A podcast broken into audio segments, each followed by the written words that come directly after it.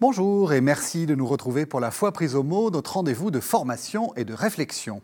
Cette semaine, un personnage remuant, hors cadre et, disons-le tout net, un brin ingérable, le père Yves Congar, dominicain. Sa vie parcourt le XXe siècle puisqu'il naît en 1904 et meurt en 1995. Donc né sous X, entré au petit séminaire sous Benoît XV, formé à la théologie thomiste sous Pie XI, il fait montre de son caractère bien trempé sous Pie XII, notamment en compagnie de son ami et confrère le père Chenu dans l'affaire des prêtres ouvriers. Sous Jean XXIII et Paul VI, c'est un théologien respecté et écouté à Vatican II, en particulier sur la question de l'Esprit Saint. Et puis sous Jean-Paul II, assagi, il demeure de tous les combats tout en publiant à un rythme soutenu d'impressionnantes sommes de théologie.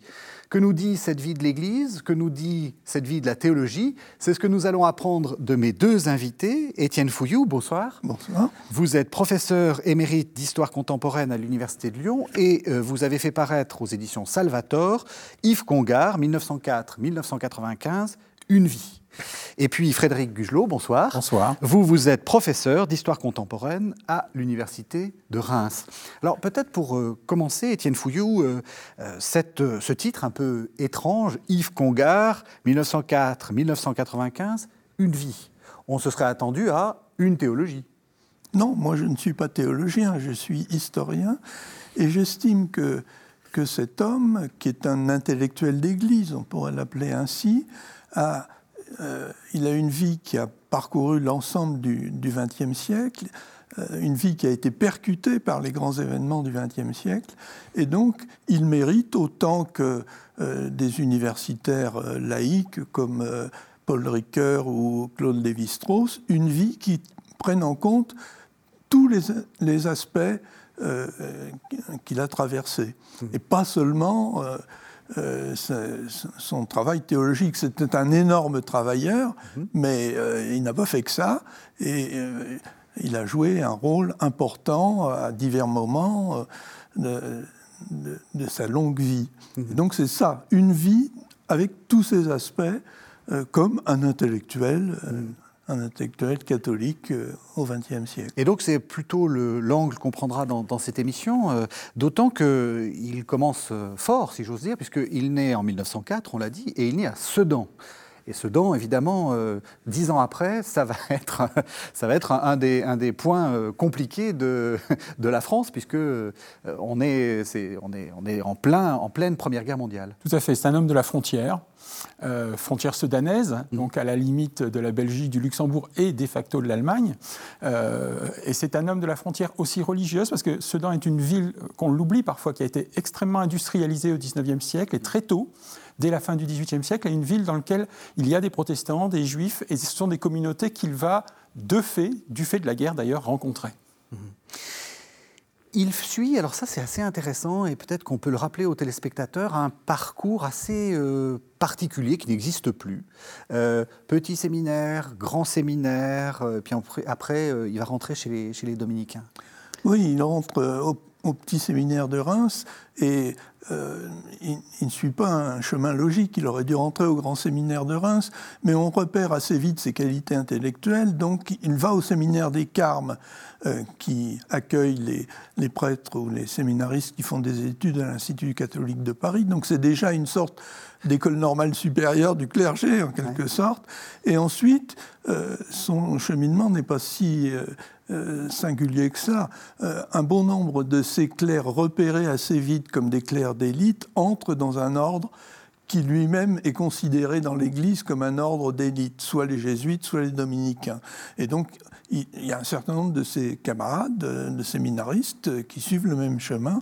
Euh, passant d'un séminaire, déjà un séminaire particulier, à l'ordre dominicain, la province de France de l'ordre dominicain en, 1925. C'est intéressant ce que vous dites parce que euh, on l'a peut-être un peu oublié. Euh, L'Église procède à une sorte de gestion des ressources humaines, si j'ose dire, assez intelligente. C'est-à-dire qu'elle repère ses futurs cadres, si j'ose dire. Enfin, il y a toute une réflexion là-dessus. Alors derrière, il y a vocation. Bien sûr, bien sûr. Euh, la vocation dominicaine, elle naît dans le milieu de Jacques Maritain. Il, il, va à, Versailles, puis à Meudon. Euh, il est dans ce milieu-là qui produit pas mal de dominicains. Hein. le père Couturier, euh, d'autres fréquentent ce milieu. Donc c'est à l'intérieur de ce milieu qu'il entre chez les dominicains dans un cadre qui est un cadre thomiste assez classique. Hmm. Sauf que ce n'est pas en France, puisque le petit père Combe... Euh, euh, Donc c'est l'auteur de la séparation de l'Église et de l'État, très, très, très rapidement dit. A expulsé ou a provoqué l'expulsion des congrégations, et donc euh, ils subissent que ce que Congar appelle son second exil? Il y en aura quatre. Le premier exil, c'est l'exil intérieur dans Sedan occupé par les Allemands pendant la guerre. Le second, c'est l'exil en Belgique, puisque le couvent d'études de la province dominicaine de France, dans laquelle il entre en 25, est à côté de Tournai, en Belgique, pas très loin de la frontière française. Vraiment à côté, à 15. Mais, il va vivre à quelques mètres. Il va vivre à Tournai euh, de 1925 jusqu'à 1939, mm. comme étudiant puis comme professeur, mm. puisqu'il passe presque brutalement, sans, transition, de, euh, du statut d'étudiant au statut de professeur. C'est en même temps quelqu'un d'assez. Euh, on sent que très jeune, il a, il, a, il a une forte intelligence. Et on a publié il n'y a pas très longtemps c'est un journal de guerre, euh, alors qu'il a 10 ans, enfin, où il a, il a 14 ans. Alors en fait, euh, il a une mère qui visiblement était impressionnante et qui a, face aux difficultés scolaires dues à l'occupation allemande, puisque Sedan est, occupé quasiment immédiatement après le début de la, de la guerre, décidé de, de, contraindre gentiment ses, ses quatre enfants à écrire un journal. Donc ils ont tous tenu un journal, journal qui était d'ailleurs systématiquement dissimulé euh, pendant la, aux Allemands, entre guillemets, donc caché dans le jardin, dans les meubles et tout. Et, ce, journal est à la fois un exercice donc d'instruction, d'éducation et en même temps un moyen pour l'enfant d'exprimer tout ce que représente pour lui l'occupation. Mmh. Et en plus, il, double son écriture de dessin. Mmh. C'est un document tout à fait passionnant parce qu'il y a vraiment un, il double l'écriture avec le dessin, dessin pas toujours d'une grande qualité mais extrêmement expressif. Et grâce à lui, on a un témoignage magnifique sur une enfance d'enfant occupé Mhm. j'allais dire presque banal, hein, avec les vexations, les difficultés alimentaires, mais aussi euh, les ressentiments patriotiques. Hein. Les Allemands, par exemple, imposent un impôt sur les chiens. Euh, pour évidemment ne pas payer cet impôt sur les chiens, la famille Congar décide donc de tuer le oh. chien de la famille. C'est horrible. Euh, du moins, c'est l'argument avancé auprès des enfants. Oui, on ne sait pas. Mais je suppose quand même qu'il est en partie vrai. Et le chien a le droit à un enterrement patriotique. La mère tisse un petit drapeau tricolore. Il est enterré au fond du jardin. Euh, Yves Congar écrit des vers de circonstance absolument terribles, d'ailleurs, comme vers de circonstance, autant ne pas les répéter. Mais euh, il y a une vraie passion patriotique aussi qui s'exprime, par exemple, dans ce genre de difficultés. Mm. Et c'est un enfant qui sort visiblement profondément marqué de la guerre son caractère s'y trempe indéniablement. Mm. Ça, c'est une clé euh, pour... C'est déjà un résistant oui. un résistant. Et j'allais dire, c'est presque une clé pour la, pour la théologie et pour euh, tous ces gens. Euh, je pense, euh, on a fait une émission sur Henri de Lubac, etc. Tous ces gens ont été marqués par la guerre. Enfin, Lubac était beaucoup plus vieux, mais marqués, marqués par la guerre. Enfin, c'est une clé qu'on n'a plus, mais bah, c'est pas c'est pas que des intellectuels dans leur dans leur chambre. Hein. Non, le, livre d'Étienne Fouillou le montre très bien. C'est un théologien de service, comme mmh. comme il l'appelle, c'est-à-dire un spécialiste de théologie, un technicien de la théologie, qui se met au service doctrinal des, croyants hmm. pour répondre à, leur, à leurs demandes sociales, pour répondre à leurs demandes de foi, pour répondre à leurs demandes spirituelles. Et, là, c'est vraiment un acteur de ce point de vue-là. Et je pense qu'il est un acteur parce qu'il a conscience qu'il est de toute façon pris dans l'histoire. Hmm. Au Solchoir, donc euh, près de Tournai, donc il, fait, il fait ses études. Il est bon C'est un, bon, c'est un, ah ben, bon, un bon élément C'est un énorme travailleur et c'est quelqu'un qui est repéré assez vite comme quelqu'un de, qui, qui fera une, carrière dans l'ordre. Hmm. Donc il, euh, il y noue des amitiés très fortes avec le père Chenu notamment, avec son ami euh, Ferret également.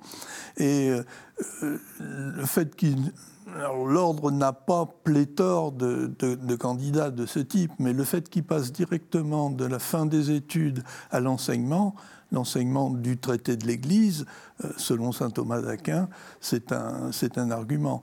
Euh, moyennant quoi, son, sa formation est une formation thomiste euh, assez étroite. Mmh. C'est-à-dire qu'il ne regarde pas beaucoup en dehors et plus tard, Congar se plaindra, j'en ai été témoin, de ne pas avoir suffisamment de formation philosophique, notamment la philosophie moderne, quand il sera amené à, affronter telle ou telle situation. C'est vraiment saint Thomas d'Aquin. Saint Thomas d'Aquin, euh, sur un mode historique, c'est l'originalité du Sauchoir, le replacer dans son contexte du XIIIe siècle, ne pas le prendre comme euh, une sorte de, bloc euh, venu du ciel et à appliquer. Donc le thomisme historique, mais un thomisme quand, même qui ignore Blondel, Bergson et a fortiori Kant, Hegel et autres. Mhm. Donc, euh, et ça, je pense qu'il en a subi euh, les conséquences et qu'il l'a regretté ensuite. Hein, c'est une, à la différence, par, par, exemple, de De Lubac que vous avez cité, qui lui a une large ouverture euh, mhm. philosophique. Mhm. Vous l'avez rencontré? Oui, bien sûr. comment, bien sûr? Comment on fait de l'histoire sur quelqu'un qu'on a connu?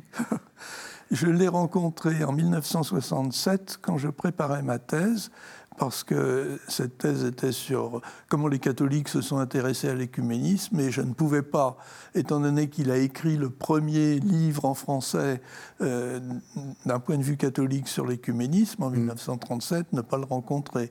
Et à ce moment-là, euh, il avait une très grande euh, attirance pour l'histoire, et euh, j'avais 25 ans et il m'a ouvert euh, ses papiers. Sans ces papiers, qu'il conservait euh, avec un souci d'archiviste très méticuleux, je n'aurais pas fait ma thèse. Mmh. Donc il m'a fait confiance et ensuite, entre 67 et sa mort, je l'ai vu bien souvent. Mmh.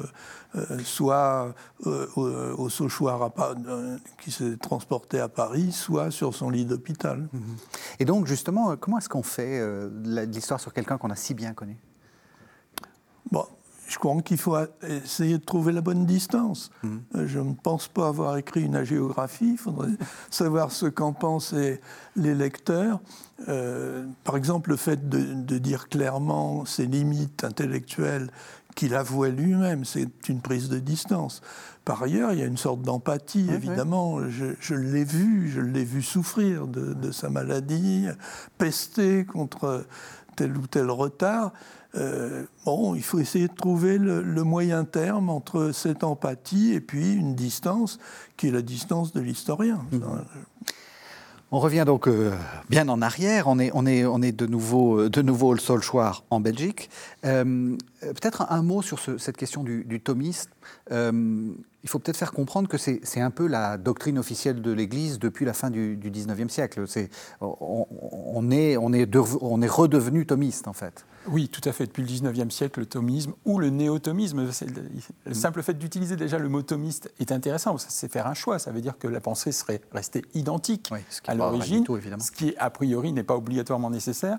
Euh, le thomisme est redevenu la, pensée officielle, avec en plus une diffusion qui est assurée aussi par de, de très grands auteurs de très grands penseurs. Jacques Maritain joue de ce point de vue-là pour la France un rôle essentiel, mais pas seulement. Et donc on a au sein de l'ordre de, Saint-Dominique, euh, vraiment quelque chose qui est là de fondamental. Ils sont mm. tous formés au thomisme, ils sont tous formés à un néo-thomisme largement irrigué par le 19e siècle, même si parfois ils ne le reconnaissent pas toujours, et, un thomisme qui est la pensée officielle de l'Église et qui, est, et qui assure, il faut dire, une sûreté de pensée. C'est-à-dire qu'il offre, elle offre, ce thomisme offre un cadre dans lequel on peut s'inscrire parfaitement, euh, mais un cadre dont ils, parfois ils perçoivent les limites au sens où bah, comme il n'y a pas d'épanchement vers la philosophie moderne, mm. comme il n'y a pas d'épanchement vers les pensées modernes qui vont émerger au XXe siècle, mm. euh, des choses comme ça, c'est un cadre rassurant, c'est un cadre sûr, donc on risque moins d'être condamné ou poursuivi dans mm. ce cadre-là, mais c'est un cadre qui enferme aussi par certains traits. Mais par ailleurs, euh, lui et, ses amis, Congar et ses amis, sont persuadés que ce thomisme euh, peut répondre aux questions du XXe siècle en étant un thomisme du dépassement du thomisme, en, quelque sorte. leur, leur, but, ils viennent après la crise moderniste, cette crise qui a opposé fortement les milieux scientifiques et, et l'autorité ecclésiastique.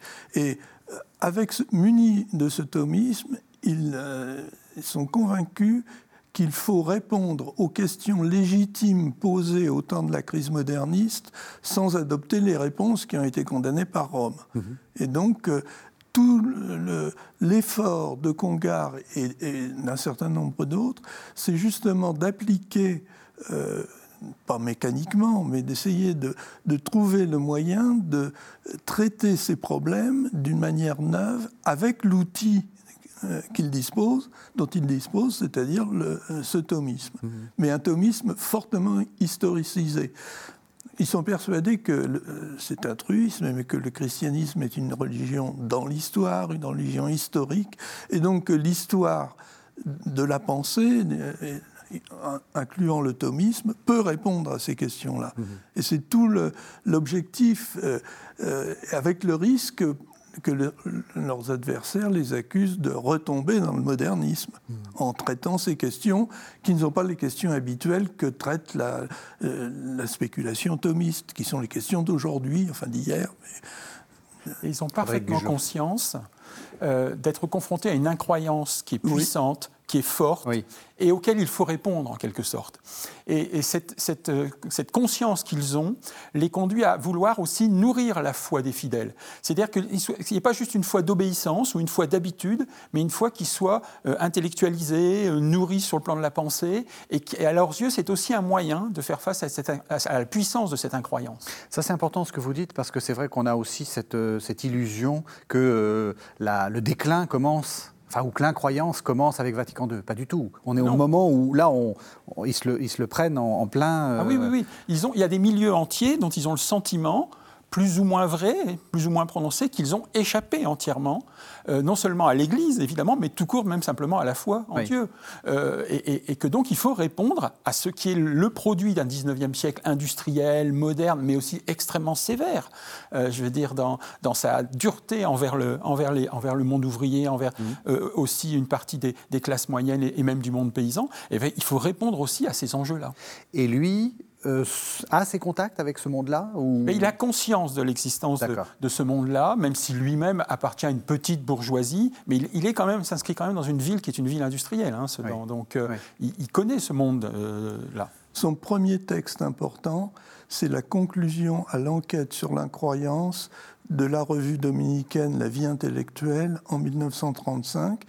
Cette revue a fait dans les milieux intellectuels une enquête pour savoir pourquoi un certain nombre de, penseurs ou autres refusaient le christianisme et euh, ses frères lui demandent de faire la conclusion.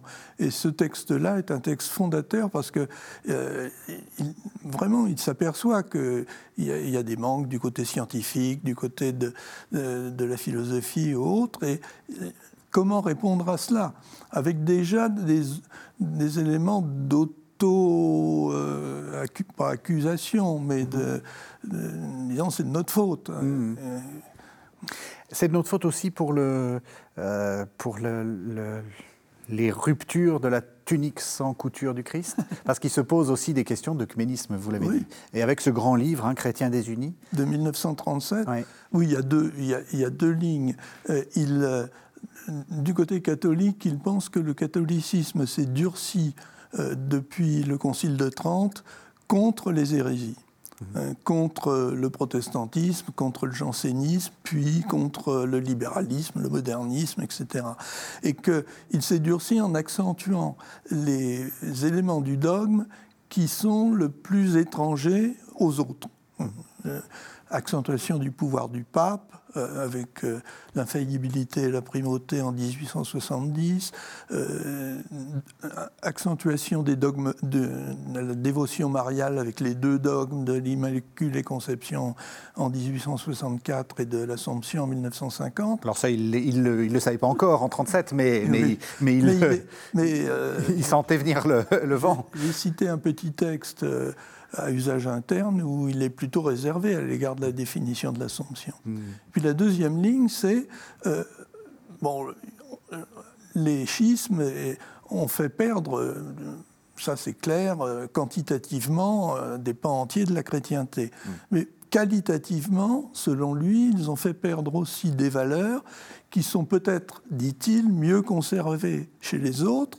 Euh, la Bible chez les protestants, la dévotion au Saint-Esprit chez les orthodoxes, que dans le catholicisme. Et donc, le premier livre, qui est un livre autour de la notion de catholicité, de catholicité à étendre, dit qu'il faudrait récupérer euh, ces valeurs à l'intérieur du catholicisme, donc il est tout à fait pour le mouvement biblique, etc. Et puis euh, cesser de se définir contre, se définir plutôt par ce qui rapproche euh, mm. la foi euh, en Dieu, la Trinité, la mort et la résurrection du Christ, tout ça est commun. Euh, pourquoi insister seulement sur ce qui sépare mmh. Et c'est vraiment l'aspect, les deux aspects du livre de 1937. Et c'est fascinant ce que vous dites, parce qu'on voit bien que ça, je pense que tous les téléspectateurs le, le considèrent comme un acquis. C'est-à-dire que ces idées-là, euh, sont les idées qu'on va faire passer dans le concile et qu'on va ensuite, euh, comment dire, euh, enseigner peut-être ad nauseam à tout le monde en disant ce qu'il y a de bien chez les protestants, c'est la Bible, ce qu'il y a de bien chez les orthodoxes, c'est le Saint-Esprit. Enfin, on, sent qu'il est, enfin, il a une influence considérable sur la manière dont le catholicisme se positionne. L'ennui, c'est qu'en 1939, le Saint-Office critique ces thèses en disant mm. vous accordez trop aux autres et vous critiquez trop euh, euh, chez nous. Hmm. Et donc, il y a une ce livre est examiné, il n'est pas condamné en 1939, mais il ne pourra jamais être réédité. Et plutôt que de faire quelque chose qui serait plus euh, convenable avec l'évolution du temps, il décide en 1964 euh, de choses, de le rééditer, de le réimprimer tel quel, le livre de 37, et de le doubler d'un gros livre qui s'appelle Chrétien en dialogue, où il, met tout ce qu'il a fait pour l'écuménisme entre 1937 et 1964. Mais il y a eu euh, un coup d'arrêt. Déjà. En 1900, un premier coup d'arrêt en 1939. Alors heureusement, la guerre éclate, si j'ose dire, enfin, avec un peu d'ironie. Euh, et ça, c'est un moment très important pour, euh, pour la vie ou pour la trajectoire de Yves Congar. Ben oui, parce qu'il euh, va être mobilisé, il va combattre, il va être pris, prisonnier. Il est officier. Il est officier. Mmh. Euh, il, va être fait prisonnier. Et là, il va avoir tout un parcours de prisonnier, euh, alors qui, qui, est, qui ne lui est pas complètement étranger, parce que quelque part, il avait déjà été prisonnier dans la guerre précédente. Mais là, c'est un parcours très différent, parce que c'est des mises en camp, c'est des tentatives d'évasion. Et c'est vraiment, euh, je trouve, un des gros apports de, l'ouvrage d'Étienne de, Fouillou sur la vie de Congar, c'est cette Seconde Guerre mondiale, qui est une guerre à la fois extrêmement active, c'est-à-dire il fait des conférences à ses camarades, il continue son instruction sur le nazisme que très tôt il a perçu comme une menace pour le christianisme. Il a très tôt vu le trait païen en quelque sorte du nazisme. Euh, il, change lui aussi parce que c'est un homme qui rentre dans la Seconde Guerre mondiale avec, euh, vous utilisez l'expression, un, maréchaliste avant le maréchal, mmh. c'est-à-dire qu'il a déjà une, il a une vision extrêmement décadente de la France. Euh, c'est la France du Front populaire, c'est la France des mousquetaires, c'est la France de l'alcoolisme, c'est la France de l'école laïque, c'est la France des, des, des musicoles. Donc pour lui, la France de 1940 est une France décadente, donc sa défaite a une certaine logique cette décadence conduit à la défaite, et donc il faut redresser le pays, un redressement intérieur, donc il sera maréchaliste avant même que le maréchal presque n'accède au pouvoir. Il arrive dans la Seconde Guerre mondiale antisémite. Or, pourtant, il va, se, va désapprendre son antisémitisme. C'est-à-dire que c'est un homme qui va être refaçonné par certains. Bah, enfin, certains traits vont être accentués, certains autres traits vont être refaçonnés euh, par la Seconde Guerre mondiale. Et je trouve passionnant cette, cette perte en particulier de son antisémitisme qu'il avait au départ. Ça m'a fait penser à, Daniel Cordier, alias Caracalla, mmh. hein, qui est un, un homme d'extrême droite qui va tout de suite à Londres, c'est-à-dire qu'il a parfaitement conscience, il est d'extrême droite, mais il va à Londres, il se retrouve tout de suite dans la France libre, il arrive antisémite et il sort de la Seconde Guerre mondiale, il a perdu son antisémitisme. Hmm. Et ce type de parcours, c'est tout à fait passionnant. Et, Yves Congar, de ce point de vue-là, est, vraiment, cette guerre, c'est un pivot aussi pour lui. C'est assez intéressant parce que vous opposiez Congar à, un Ricoeur, qui, hmm. qui, est plutôt un intellectuel. Euh, Ricoeur aussi, il y a, cette, ce, passage dans les camps, le fait, on sent que ça, toute cette génération est façonnée par cette expérience, pas forcément de résistance ou, de, ou même des camps de, de, déportation. C'est pas, c'est pas comme Germaine Tillon, on n'est pas obligé d'aller d'aller d'aller dans, dans, des camps d'extermination, mais on sent que ça a tout changé. Oui, parce que ce sont des hommes qui ont vu leur pensée se confronter à l'événement. Et un événement qui est un événement traumatique. La défaite, d'abord, c'est pour un patriote comme Congar, voir son pays vaincu, c'est pas rien, quoi. Euh, il est atterré. Ah, il est, voilà, il est oui, effondré. effondré. Donc, et ensuite, confronté à l'expérience de cette vie collective imposée dans des camps de prisonniers, avec en plus, comme il tente plusieurs fois de s'évader, des, parfois des camps extrêmement compliqués et difficiles pour lui, des camps beaucoup plus sévères que d'autres. Mais pour, et donc, c'est vraiment un chaudron de ce point de vue-là pour leur pensée. C'est-à-dire qu'ils sont bien obligés de se dire bon ben voilà, jusque-là j'étais un penseur, un intellectuel, j'ai écrit, j'ai réfléchi euh, sur ce qui moi me entre guillemets me motive, me passionne et ce, à quoi je peux apporter à ma communauté. Et là, je suis bien obligé de le confronter à, une expérience qui est une expérience totale. Mmh. Vous pensez que ça a changé sa théologie aussi? Ou ça, ça n'a fait que, si, j'ose dire, euh, renforcer déjà le, caractère un peu bien trempé qu'il avait, euh, qu'il avait déjà euh, Avant 1939, c'est plutôt l'écuménisme que la théologie de l'Église qui l'intéresse. Mhm. Après 1945, c'est la théologie de l'Église qui prend le pas les, les, choses sont liées, mais qui prend le pas sur l'écuménisme. Et je pense que la guerre n'y est pas pour rien, même si j'ai pas d'éléments précis pour le montrer, dans la mesure où il, perçoit bien à ce moment-là qu'il euh, faut que l'Église change pour que euh, ce qui s'est passé, euh, la faiblesse spirituelle de la France dans les années de, guerre, soit sinon comblé, du moins qu'on puisse revenir là-dessus. Hmm. Il rentre de, il rentre des camps euh, euh, volontaristes, volontaires et désireux véritablement de, de, faire changer le, regard qu'on porte euh, sur l'Église catholique. Alors faire changer, j'en profite pour montrer le livre qui vient de sortir, là, alors là, chez, chez Salvatore, sur Marie-Dominique Chenu, 1895-1990. C'est un peu le, le, même parcours, enfin il était un, tout petit peu plus, plus âgé c'est cette histoire. Euh, euh, alors, il y a beaucoup de choses hein, dans votre livre sur, euh, sur Chenu, mais un, des moments, j'allais dire, où, Chenu et Congar font les 400 coups dans l'église, si je puis me permettre, c'est le moment du pontificat de Pie XII. et là, ça rue dans les brancards. Ben, ils sont, Congar et Chenu et d'autres sont persuadés que la ligne qui est euh, celle de Pie XII et qui est tout à fait compréhensible, c'est-à-dire celle d'une église forteresse assiégée par les assauts euh, de, l'athéisme et de l'athéisme communiste. Et encore une fois, il avait de bonnes raisons de faire ça, Pie XII, hein, parce qu'on on, critique Pie XII, voilà, mais c'est... L'Europe de l'Est passe sous euh, domination soviétique et le Vatican le voit assez tôt, et puis après l'Asie du Sud-Est. Mm. Donc il y, a, véritablement une, psychose de, la forteresse assiégée qui ne tolère pas de, division en son sein. Mm. Donc il faut que tout le monde suive la, même ligne. Alors c'est vrai sur le plan politique. Euh, euh, économique. C'est vrai aussi euh, pour Pidou sur le plan théologique.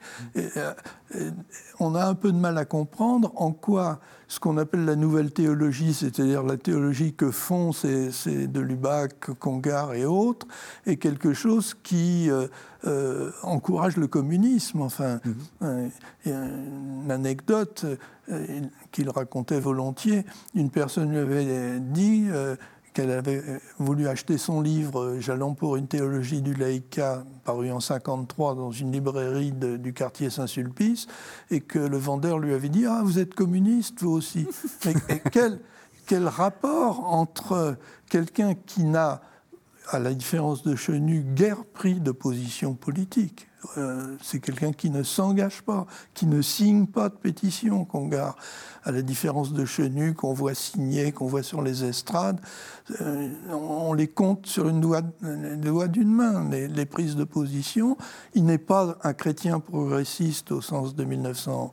50, c'est-à-dire que ce n'est pas un compagnon de route du Parti communiste, il déteste le marxisme, le monde communiste, c'est un c'est vraiment un théologien.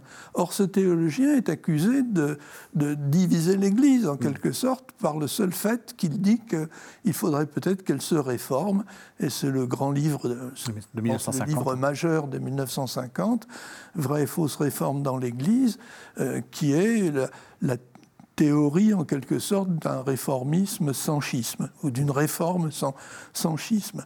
Sauf que pour que le livre ne soit pas tout de suite condamné, on lui a demandé d'ajouter une partie sur la réforme avec schisme qui déplaît aux protestants, où il dit la réforme de Luther, même si j'aime bien Luther, c'est pas la vraie. Mais ça, ça lui a été imposé. Ça n'a pas empêché le livre d'avoir des ennuis. Mm. En tous les cas, c'est bien le but, euh, et ça n'a rien à voir avec des prises de position politiques euh, ou autres. Le seul, euh, la seule chose qu'on lui reproche, c'est un petit article dans Témoignages chrétiens au moment de la crise des prêtres ouvriers, où il dit on peut supprimer une solution, on ne supprime pas un problème. Cette seule phrase lui a été énormément reprochée. Mais il n'a aucun contact personnel avec les prêtres mm. ouvriers. Il le dit, ils n'ont pas fait appel à moi. bon, c'est comme ça. Il y a une seule fois où il va euh, au séminaire de la mission de France, déjà en difficulté à, à Limoges en 53, et où ça se passe très mal parce qu'il a, il a en face de lui des gens qui sont les, les pieds et les mains dans, dans, le cambouis en quelque sorte, et lui fait une sorte de, de reprise théologique qui passe très mal. Ils disent mais c'est pas ça dont on a besoin, il, il est blessé. Donc il n'est pas du tout engagé à la différence de Chenu qui lui est jusqu'au cou, hmm. qui est vraiment un théologien qui a soutenu toutes les expériences missionnaires françaises de, l'après-guerre. Peut-être, est-ce que vous pourriez nous, rappeler, Frédéric Gugelot, cette histoire des prêtres ouvriers et quel est le problème en fait? Qu'est-ce, qui se bah, passe? En fait, il faut, il faut, il faut replacer ça dans un contexte plus large, qui est que cette prise de conscience en fait d'un monde détaché du catholicisme, ou en tout cas en voie de détachement du catholicisme, conduit à essayer de renouveler en fait un apostolat. Et ça, dès les années 30, et, en s'interrogeant sur comment renouveler les formes de l'apostolat, comment approcher des populations avec qui, au fond, l'Église n'a plus aucun contact. Mhm. Euh, dans le meilleur des cas, à la rigueur, il y a le baptême, le mariage et l'enterrement, mais même, pas parfois, et même pas si souvent que ça. Donc il faut retrouver. Donc on va euh, l'Église va multiplier les expériences d'apostolat, et parmi ces expériences d'apostolat émerge l'idée, au fond, qu'il euh, faut s'immerger, en fait, au sein de cette pâte qu'on voudrait voir levée, hein, puisque c'est ce fameux levain. Donc s'immerger au sein de ce monde déchristianisé, le terme est beaucoup utilisé, mais euh, surtout éloigné du christianisme, pour lui montrer en fait la valeur du christianisme dans sa capacité à répondre, y compris aux enjeux qui peuvent se poser. Et donc pour s'immerger dans ce monde-là, eh ben, il faut entre autres parfois devenir ouvrier. Euh, ou en tout cas concrètement, concrètement euh, s'installer dans le monde ouvrier. Mmh. alors, pas obligatoire, enfin, au départ pas inévitablement d'entrer en usine, mais c'est ce qui va se produire après. Hein, euh, les expériences de Montreuil, euh, il n'est pas prêtre ouvrier, euh, Delpierre, mais il est en contact direct avec le monde ouvrier, dans le soutien à, toutes les activités ouvrières, c'est-à-dire trouver un logement, euh, euh, se nourrir, euh, scolariser ses enfants, répondre aux enjeux aussi sociaux d'un patron exploiteur ou des choses comme ça et tout. Donc il y a vraiment un enjeu là qui, est important et ça va conduire en effet à des engagements. Mais on peut trouver d'autres traits de cette forme de, renouvellement d'apostolat. par exemple, quand des prêtres à la fin des années 1950 vont décider de chanter sur scène, mais des scènes publiques, le Gaumont Palace, l'Olympia et tout, pour toucher le monde de la jeunesse et le monde de la musique de variété qui est en train d'émerger, c'est aussi cette volonté de renouveler un apostolat pour toucher un public qui est maintenant éloigné.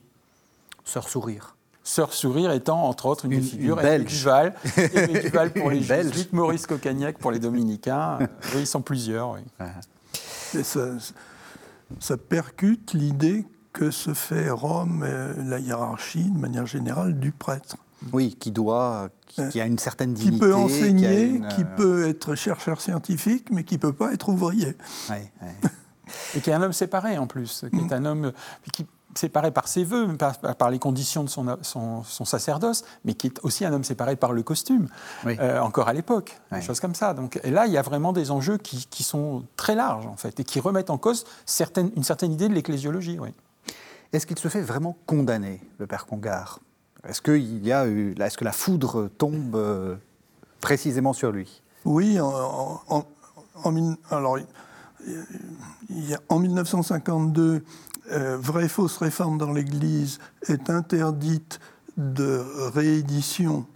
Elle ne sera rééditée qu'en 69, quand la réforme sera faite. Mhm. C'est-à-dire qu'elle sera plus nuisible. Et de traduction, parce que euh, sur les, Rome voit le, le, monde entier, et pas seulement la France.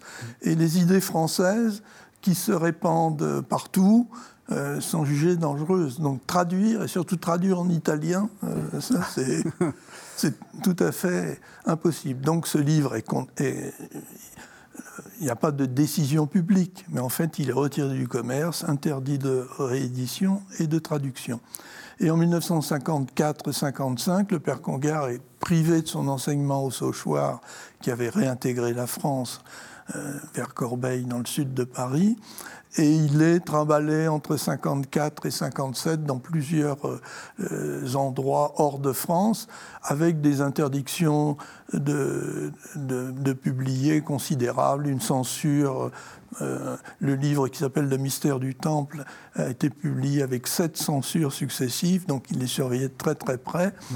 Et on pense euh, c'est même écrit dans un texte du Saint-Office, eh on, va, on va le mettre à l'écart, il va se calmer, il va revenir à des sujets bien traditionnels de théologie, ne pas s'intéresser à ces sujets dangereux que sont euh, l'écuménisme, la réforme dans l'Église, et puis vieillira et ça s'arrangera. Mmh. Euh, sauf que ça, il, est, il, est, bouclé comme ça entre 54 et 57, il revient à Strasbourg en 57, et il y a l'événement conciliaire mm. qui va le remettre en selle. Mais ça. Il aurait pu finir sa, vie. Il a, il a écrit. Euh, malheureusement, le nonce, le nonce à Paris s'appelait Roncal. il, allait, il, allait, devenir le pape et il a lu le livre on n'en est pas, on est pas sûr. Ah, ça aurait été plus beau. Ce qui est intéressant, c'est que c'est en fait cette, cette non, enfin, cette non condamnation publique, plus exactement, est en fait quelque chose d'assez commun dans ces années 50. Mhm. Ça vaut aussi pour la littérature. Maxence van der Merch publie une vie de Thérèse de Lisieux qui insatisfait beaucoup parce que bon, c'est une, elle décrit en fait une, une religieuse qui a une vie assez, assez difficile, assez brutale, un milieu difficile, enfin, vraiment ardu et tout. Bon, eh, le livre est en quelque sorte condamné, mais en fait, on prévient l'auteur qu'il ne doit plus le rééditer. Luc Estang écrit une trilogie romanesque. Il est à l'époque en plus l'un des grands journalistes littéraires de la Croix. Et eh ben là aussi, le livre est condamné. Simplement, la condamnation n'est pas rendue publique. Elle lui est transmise directement par l'archevêché de Paris, lui demandant de ne pas rééditer euh, le premier volume, puis le deuxième volume, puis le troisième volume de cette trilogie. Il est quand même retiré de la croix, c'est-à-dire qu'il perd son poste à la croix. Oui, quand même, il perd son poste à la croix. Alors, il, le retrouvera au Figaro, euh, dans le Figaro littéraire, peu après, mais il est quand même. Mais c'est pas public. C'est-à-dire qu'en fait, de façon intéressante, l'Église condamne, mais elle ne condamne plus publiquement à ce moment-là. Et là, il y a un point intéressant parce que ça touche pas seulement les théologiens, ça touche aussi la littérature, ça touche pas seulement la littérature, ça touche aussi. Et donc, on compte finalement sur la fidélité du, des, gens, l'obéissance et l'obéissance. Et elle est, totale. Teilhard de Chardin, de Lubac, euh, Congar pour les théologiens, Estang, euh, euh, Maxence van der Merch pour les écrivains, ils obéissent. Oui. mais à côté, euh, Émile Poulain, Henri Desroches, euh, toute une série d'intellectuels quittent l'Église et, le, sacerdoce. Donc, mais Congar, euh, c'est compliqué. Il est à la fois obéissant, c'est-à-dire qu'il ne se rebelle pas, euh, il s'est posé la question. Hein, dans, dans ce, un texte que j'ai publié, il se dit est-ce que je vais quitter l'Église Est-ce que je vais me faire protestant? Il dit non, non, euh, l'Église est ma mère, enfin, etc. Mhm. Mais euh, il n'abdique pas ses idées. Il dit au fond, j'ai raison. Je me, je, me, soumets, mais au fond, j'ai raison. Et, et son, supérieur dit euh, il est soumis en parole et en acte, mais sa volonté pas, et son intelligence ne sont pas soumises. Hier, c'est la même chose d'ailleurs. Ah oui, tout à fait. Parce qu'il y a, y a des, des, textes où on voit. Prats euh, a, très bien montré justement qu'il a une circulation souterraine, il n'est il est pas condamné, mais, il y a une circulation souterraine. Congar ne fait pas ça. Congar ne fait pas il, ça. Il demande euh, euh, l'autorisation de publier pour tous ces textes, même oui, pour alors, les petits que, alors que Teilhard fait passer euh, en renéotype. c'est, Alors, Pourquoi, pourquoi, à votre avis, est-ce que justement il retourne en grâce? Est-ce que c'est euh, lié à des questions de, à des questions de personnes, euh, le Jean 23, etc. Ou est-ce qu'en en fait, il ne fait qu'exprimer quelque chose qui est une sorte de, mouvement dans, dans, l'Église. Bah, quand on regarde le, journal de, Roncalli, quand il est annonce à Paris, qui a, été publié sous la direction d'Étienne Fouillou, on ne voit pas du tout Jean 23 dans ce journal. Il est, je veux dire, quand son rapport à l'art moderne, c'est terrible ce qu'il dit sur l'art moderne, son rapport même à la production intellectuelle ou théologique française, euh, on se demande, un, s'il il la connaît, mais on se demande s'il la lit. Mm. Euh, il est plus renseigné, j'allais dire, par les courants les plus extrêmes du catholicisme français que par celui-là. Donc rien n'annonce Jean 23. Alors, je ne crois pas en la grâce d'État. Hein. Ce n'est pas mm. parce qu'il est devenu pape qu'il est devenu Jean 23, mais on peut se poser après tout la question. Non, je pense qu'il répond à une époque et à un temps. Euh, tout comme Teilhard répondait, a, tenté de répondre à ce temps, tout comme Congar et Chenu ont tenté de le faire aussi à leur façon. C'est-à-dire que ce sont des gens qui face à une demande effective, qui est une demande sociale au sens large, mais qui est aussi la demande tout simplement des fidèles et des croyants, bah, il faut répondre à cette demande. Et donc, et à une époque qui est celle de ce qu'on a appelé un peu vite les Trente Glorieuses, hein, mmh. euh, mais qui voit quand même, pour ce qui est de la France, une mutation décisive entre, entre en effet la France des années 50 et la France des années 70. On a effectivement changé de monde. Alors, euh, euh, Jean 23, bon, on ne va pas épiloguer sur la arrive, de Jean 23. On arrive presque à la fin de l'émission, vous savez, donc il, euh, il, faut quand même qu'on fasse le concile. Il dit, mon concile doit être un concile d'aggiornamento, il ne peut pas dire réforme, il ne peut pas dire réforme, mais c'est en gros la même chose, pour faciliter l'union des chrétiens. Comment ne pas faire appel à Congar, qui a consacré toute sa vie à l'écuménisme et à la réforme de l'Église? Donc euh, euh, c'est presque inévitablement qu'il est inclus. Mais ce n'est pas si facile que ça, parce que quand il est nommé expert euh, officiel du Concile, dans la commission théologique préparatoire, il est minoritaire. Ils sont deux ou trois. Il y a de Lubac, lui, et ce sont les théologiens romains qui, ont le, haut du qui tiennent le haut du pavé. Et donc il faut qu'il y ait cette première session où on voit que la majorité euh, est réticente à l'égard des textes qui ont été préparés pour que dans un deuxième temps, on fasse appel à des gens qui, pourraient, qui auraient pu écrire les textes de manière un peu différente.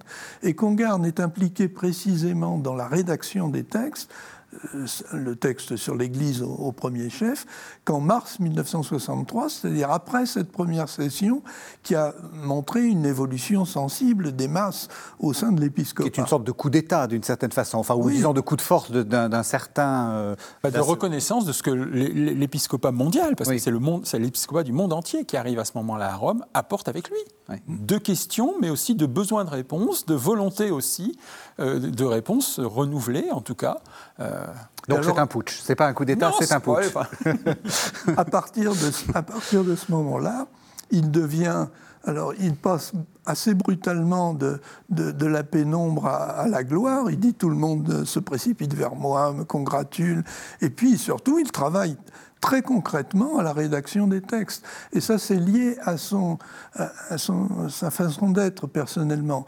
Autant de Lubac est un homme un peu cassant, timide, qui entre mal dans, dans une négociation où il faut faire des compromis pour faire passer un texte, autant Congar se coule dans cette, euh, cette mécanique très, très compliquée où euh, on, on, prend un texte de tel évêque, on prend telle phrase, on, on essaye de faire un un texte, il a dit le moins mauvais possible.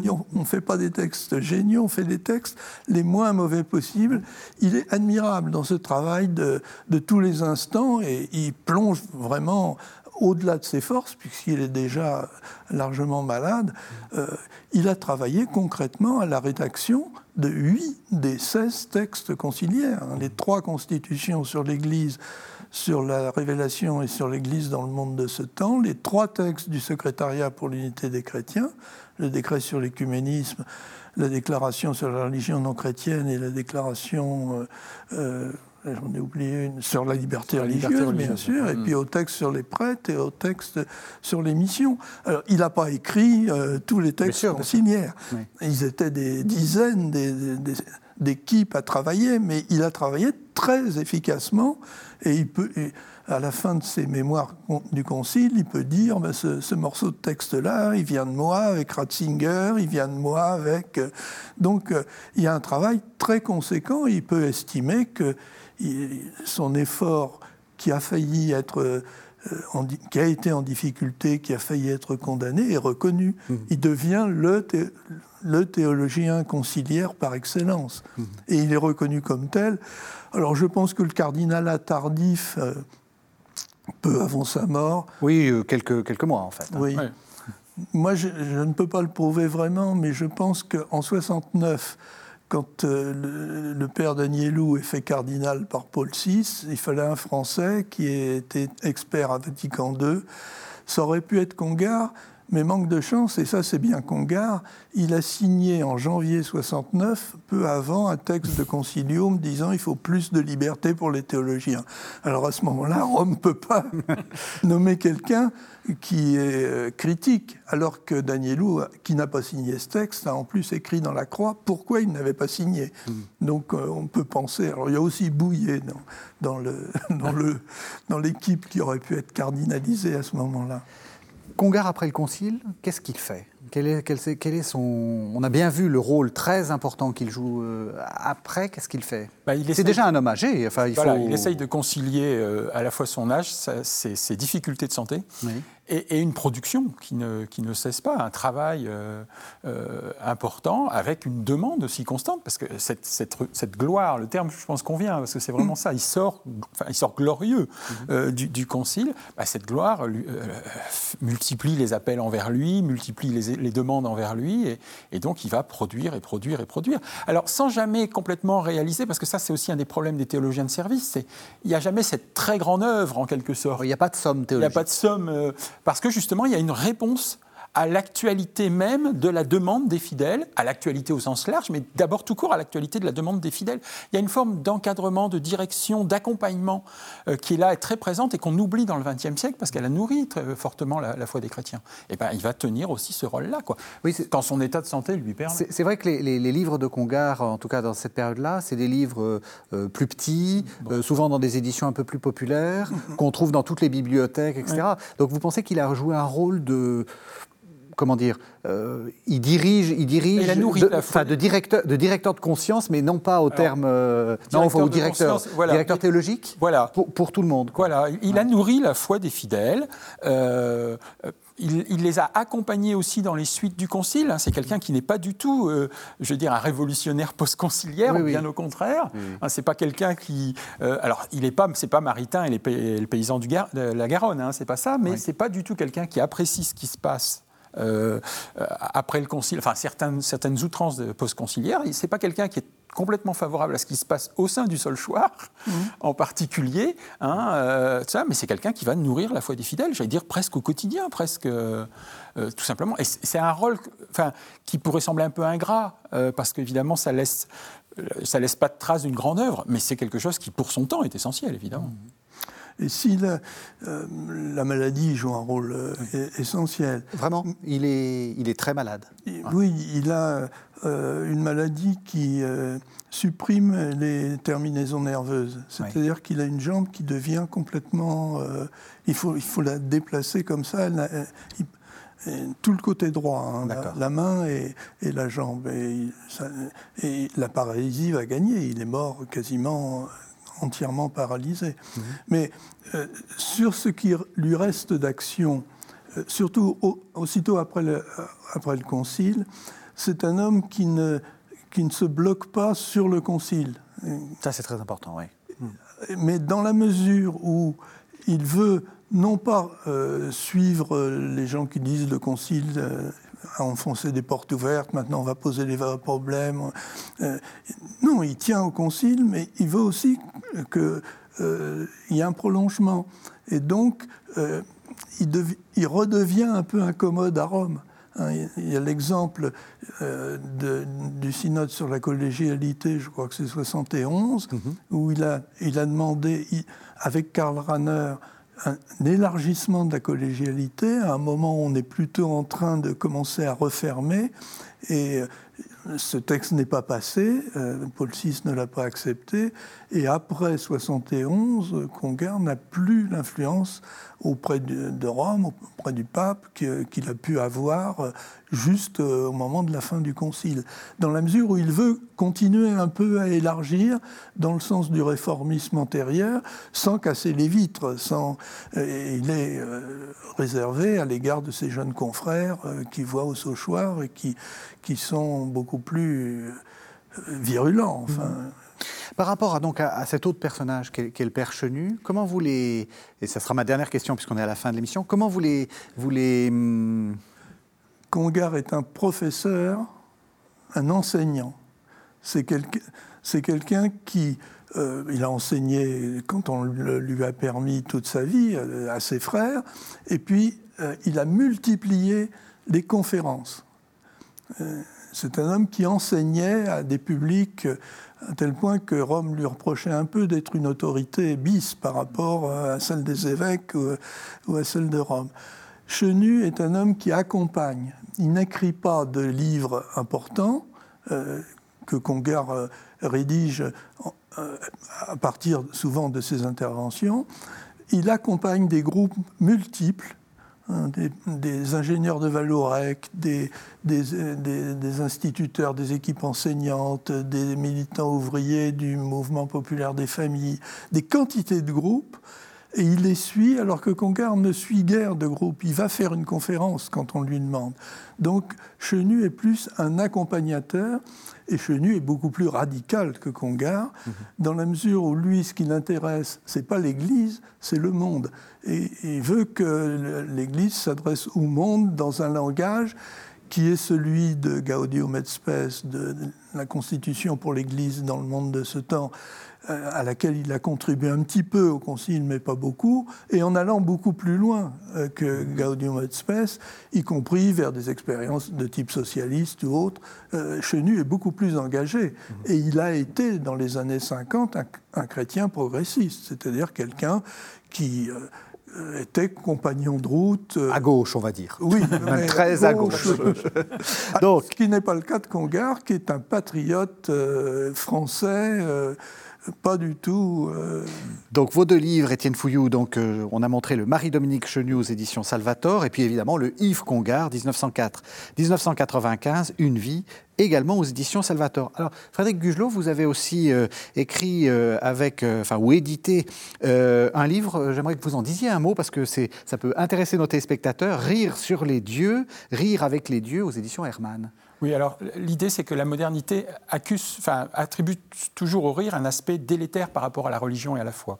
Là, là, on voulait montrer que dans différentes religions, dans différentes périodes historiques, dans différentes confessions, bah, le rire était un acteur à part entière du monde religieux et qu'il avait sa place dans le rite, euh, qu'il avait sa place au sein dans le rite. On rigole dans les rites. Il y a des rites qui incluent, des, par exemple, dans, certains bouddhismes, il y a des clowns moqueurs qui peuvent venir perturber le rite, et c'est prévu, et ils, surgissent brusquement, et ils, perturbent le rite, et, et donc et, même dans d'autres épisodes du christianisme. Donc le rire n'est pas du tout en opposition avec la religion et la foi. Et le livre voulait montrer un peu ça à, travers à la fois l'histoire et différentes confessions et religions. Donc rire sur les dieux, rire avec les dieux aux éditions Hermann. Merci beaucoup. Je ne suis pas sûr que Yves Congar aurait aimé les clowns dans les rites. merci, merci beaucoup. Merci de nous avoir suivis. Vous savez que vous pouvez retrouver cette émission sur le site internet de la chaîne www.ktotv.com. Et on se retrouve la semaine prochaine.